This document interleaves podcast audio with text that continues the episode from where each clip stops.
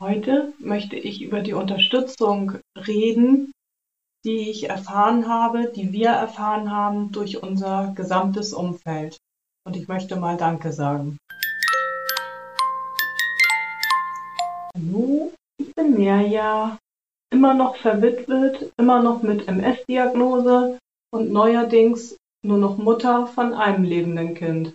Und das ist, was ich in diesem Podcast gerne für mich aufarbeiten möchte. Und wenn du magst, darfst du mir gerne dabei zuhören. Du bist herzlich eingeladen. Seit dem Unfall habe ich, haben wir als Familie ganz viel Unterstützung erhalten von ganz, ganz vielen Menschen hier aus unserer Umgebung. Unser Ort ist ein relativ kleines Dorf und dass hier ein Unfall passiert ist, das haben viele Nachbarn mitbekommen. Und die, die es nicht mitbekommen haben, naja, wie das so ist im kleineren Ort, das hat sich rumgesprochen, dass also mein Sohn der Leidtragende war in diesem Unfall und dass es ihm jetzt eben nicht gut geht. Das heißt, es kamen immer viele Nachfragen. Wie geht es denn? Gibt es schon eine Verbesserung? Dann kamen Geschenke, Schokoladengeschenke, damit er schneller wieder gesund wird und ja, andere Geschenke für ihn zur Aufmunterung und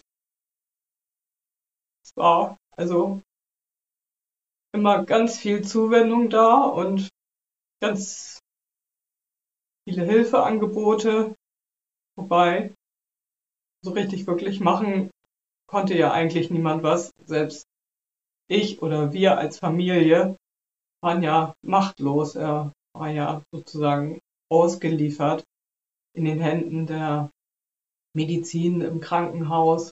Und das waren die Menschen einfach, die ihn in diesem Moment am allerbesten helfen konnten, ihn versorgen konnten und äh, damit sorgen, dafür sorgen konnten, dass es dem einfach gut geht. Und ähm, eine ganz große Unterstützung für mich persönlich war meine Freundin, die ja auch die Botschaften von ihm empfangen hat und äh, sie selber ist Reiki-Meisterin. Das heißt, äh, sie legt Hand auf und kann dadurch das Wohlbefinden steigern. Und ähm, das hat sie auch bei mir gemacht. Relativ häufig. Und dann hat sie auch schon ganz früh den Wunsch geäußert, dass sie gerne mal mit ins Krankenhaus kommen möchte, um meinen Sohn zu sehen. Und naja, ich habe ja schon erzählt, ich wollte nicht so gerne, dass fremde Personen im Krankenhaus sind. Aber ja, ich sag mal, da mein Sohn ja schon mit ihr Kontakt hatte in dieser Situation und die beiden sich natürlich auch kennen.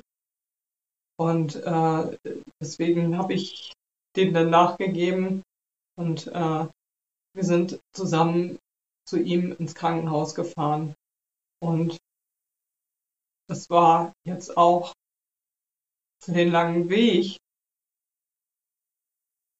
eine ganz schöne Unterstützung, weil teilweise, ich bin dann ab dem 1. Mai gab es ja dieses tolle 49-Euro-Ticket, das kam total passend für mich.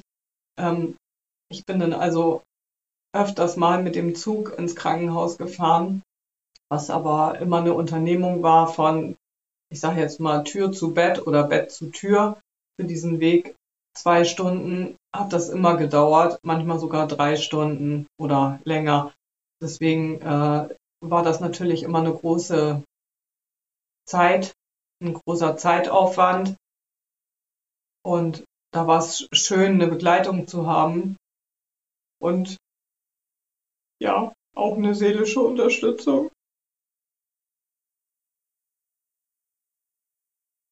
Von daher hat es mir gut getan, dass sie auch mit ins Krankenhaus gekommen ist.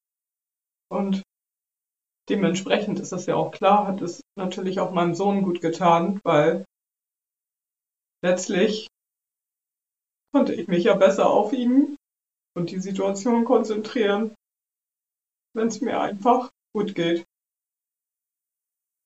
Naja, Klar, so richtig wirklich gut ging es mir natürlich nicht, aber den Umständen entsprechend war ja schon alles soweit in Ordnung. weil er schwebte nicht mehr in Lebensgefahr, er war stabil und ähm, wir konnten im Krankenhaus dort auch weitere kleine Fortschritte beobachten.